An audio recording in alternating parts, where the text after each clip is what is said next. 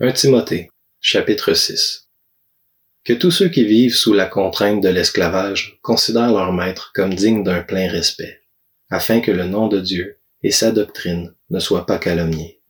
Quant à ceux qui ont des maîtres croyants, ils ne doivent pas les mépriser sous prétexte qu'ils sont des frères, mais les servir d'autant mieux que ce sont des croyants et des bien-aimés qui bénéficient de leur service.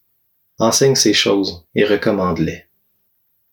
Si quelqu'un enseigne une autre doctrine et ne s'attache pas aux saines paroles de notre Seigneur Jésus-Christ et à l'enseignement qui est conforme à la piété, il est aveuglé par l'orgueil. Il ne sait rien. Il a la maladie des controverses et des querelles de mots. C'est de là que naissent les jalousies, les disputes, les calomnies, les mauvais soupçons, les discussions violentes entre des hommes à l'intelligence corrompue, privés de la vérité, qui croient que la piété est une source de profit. Éloigne-toi de telles personnes. La piété est pourtant une grande source de profit quand on se contente de ce que l'on a. En effet, nous n'avons rien apporté dans le monde, et il est évident que nous ne pouvons rien en emporter. Si donc nous avons de la nourriture et des vêtements, cela nous suffira. Quant à ceux qui veulent s'enrichir, ils tombent dans la tentation, dans un piège et dans une foule de désirs stupides et nuisibles qui plongent les hommes dans la ruine et provoquent leur perte. L'amour de l'argent est en effet à la racine de tous les maux. En s'y livrant, certains se sont égarés loin de la foi et se sont infligés à eux-mêmes bien des tourments. Quant à toi, homme de Dieu, fuis ces choses et recherche la justice, la piété, la foi, l'amour, la persévérance, la douceur. Combat le bon combat de la foi, saisis la vie éternelle. C'est à elle que tu as été appelé, et c'est pour elle que tu as fait une belle profession de foi, en présence d'un grand nombre de témoins.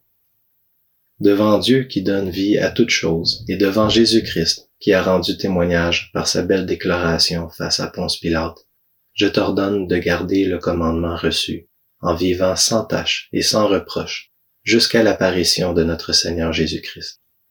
Cette apparition, le bienheureux et seul souverain, le roi des rois et le seigneur des seigneurs, la révélera au moment voulu. Il est le seul à posséder l'immortalité, lui qui habite une lumière inaccessible et qu'aucun homme n'a vu ni ne peut voir. À lui soit l'honneur et la puissance éternelle. Amen. Aux riches de ce monde, ordonne de ne pas être orgueilleux et de ne pas mettre leur espérance dans des richesses incertaines mais dans le Dieu vivant, qui nous donne tout avec abondance pour que nous en jouissions. Ordonne-leur de faire le bien, d'être riches en belles œuvres, de se montrer généreux, prêts à partager. Ils s'assureront ainsi, en guise de trésor, de bonnes fondations pour l'avenir, afin de saisir la vie éternelle. Cher Timothée, garde le dépôt qui t'a été confié. Évite les bavardages profanes et les objections de la pseudo-connaissance. En s'y engageant, certains se sont détournés de la foi. Que la grâce soit avec toi. Hey, tu as terminé l'écoute d'un autre livre de la Bible? Raconte-nous ton expérience et ce que tu as appris sur la page Facebook de Convergence Québec. La Bible du peuple est lue dans la version second 21 avec l'aimable autorisation de la Société biblique de Genève.